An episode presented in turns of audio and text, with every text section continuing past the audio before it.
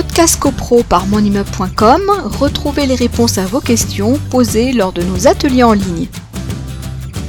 On a Brigitte euh, qui nous demande, euh, qui nous pose pas mal de questions sur les fenêtres. Elle nous demande si, si on rajoute une fenêtre supplémentaire, euh, bon bah donc qui, qui n'existait pas avant, dans un local de logement, dans un local de logement situé au rez-de-chaussée sur cours, doit-on avoir un accord de la mairie? Oui. Oui.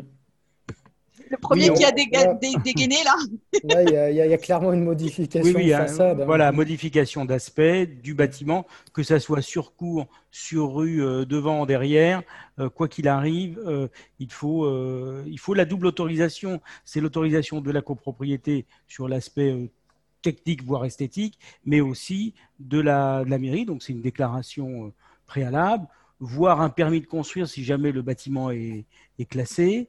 Euh, donc, euh, voilà, c'est incontournable. euh, que ça soit que ça soit demandé.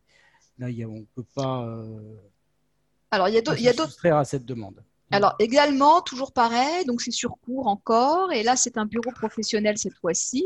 Il s'agit de remplacer une partie de béton par des carreaux en verre épais pour avoir plus de luminosité. Alors, étant donné qu'on est sur cours, est-ce qu'il faut avoir un accord de la mairie, toujours Brigitte? Voilà, la réponse est toujours la même. Invariablement, la règle est assez simple. Dès qu'il y a une modification d'aspect d'un bâtiment, de l'aspect extérieur du bâtiment, euh, il faut déposer un dossier en mairie. euh, voilà.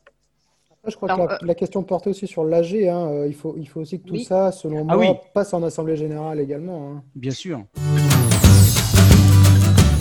Podcast CoPro par monimmeuble.com, retrouvez les réponses à vos questions posées lors de nos ateliers en ligne.